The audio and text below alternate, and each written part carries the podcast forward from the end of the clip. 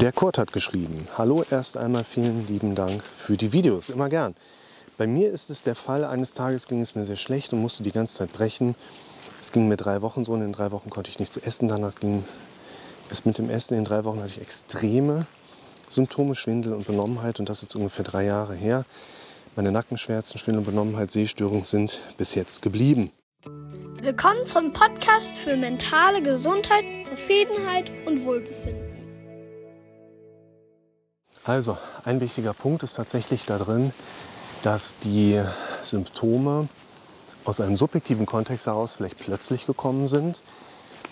Und dann sollte man auch immer einmal ärztlich abgeklärt haben, egal ob jetzt plötzlich oder schleichend, wenn neue Symptome auftreten, sollte man immer einmal geschaut haben, ist da irgendeine behandelbare Krankheit, die für uns einfach heraussteht und die man sich mal kümmern sollte. Bei den meisten Fällen ist es ja tatsächlich nicht so glücklicherweise.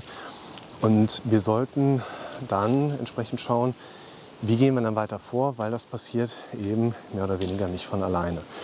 Und in der Regel ist es tatsächlich eher so, und das würde ich dir in diesem Video auch mal kurz näher bringen, was sich wie eine akut auftretende Symptomatik, wie ein regelrechter Cut anfühlt, ist häufig dann doch eher ein langsam wachsender Prozess, wo wir dann aber irgendwann eine gewisse Schwelle einfach überschreiten, was so eine gewisse Thematik angeht und dann plötzlich vermehrt den Fokus auf etwas haben, deutlicher mitbekommen, was ist da los.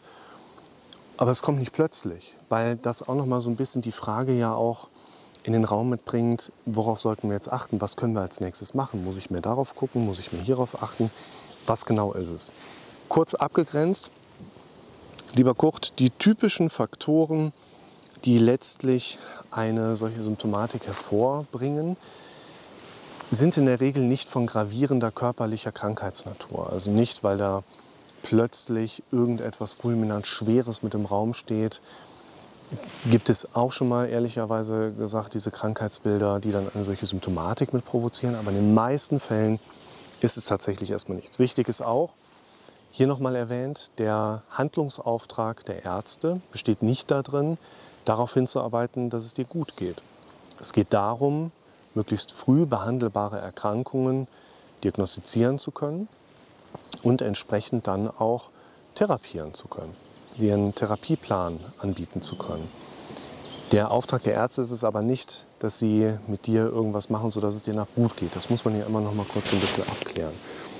Und die typischen Faktoren, die uns in diese Symptomatik mit reinbringen, und vielleicht war bei dir damals körperlich irgendwas in die Richtung von einem persistierenden, sehr unangenehmen Magen-Darm unterwegs, da war vielleicht ein Bakterium mit da drin, was da gar nicht mit reinhörte. Da könnte irgendeine Reise in ein asiatisch geprägtes Land vorher drin gewesen sein.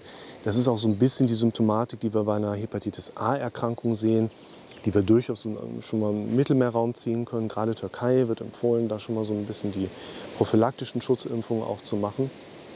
Und die typischen Mechanismen, die wir aber kennen und heutzutage in der Regel diese persistierende Symptomatik auslösen, darum geht es mir gerade, sind eigentlich relativ pragmatische Dinge.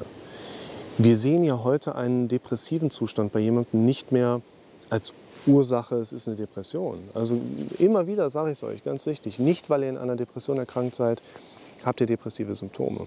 Sondern weil ihr depressive Symptome habt, kann man euch in gewisser Hinsicht auf Depressionsdiagnostik entsprechend auch dann einkategorisieren.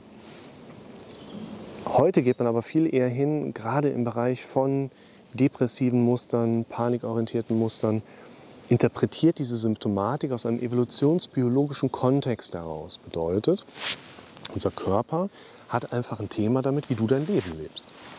Also dein Körper hat ein Thema mit, meiner nicht. Und das, was unser Gehirn oder unser Körper uns da an, muss ich aufpassen, was ich sage, Mitteilungen verständlich machen möchte. Also ich glaube nicht, dass unser Gehirn oder unser Körper zu uns sprechen wollen. Unser Körper ist eine Maschine, der funktioniert unter bestimmten Milieubedingungen besser als unter anderen. Und wenn du deinen Körper in einer Art und Weise benutzt, wie er halt nicht optimal laufen kann, dann wirst du eine entsprechende Betriebstemperatur auch bei ihm mitbekommen. Damit will dein Körper dir aber nichts sagen. Der ruft nicht um Hilfe oder sowas. Aber wir können lernen, die Sprache unseres Körpers vernünftig zu interpretieren. Und in diesem Zusammenhang können wir vielleicht sagen, dass eine gewisse Symptomatik, ob man jetzt bei jemandem depressive Muster sieht oder Panikaffinität oder eine Angststörung in einem bestimmten Bezug. Wir können das erstmal interpretieren, indem es ärztlich ausdiagnostiziert wurde, dass jetzt keine Schilddrüsenerkrankung oder ähnliches vorliegt, dass dein Kopf dir quasi sagen möchte, mach nicht mehr so weiter wie bisher. Der sagt dir nicht, so ist der Weg, der sagt, so nicht mehr über die Symptomatik. Was du also machen solltest, ist ganz schön windig heute, oder?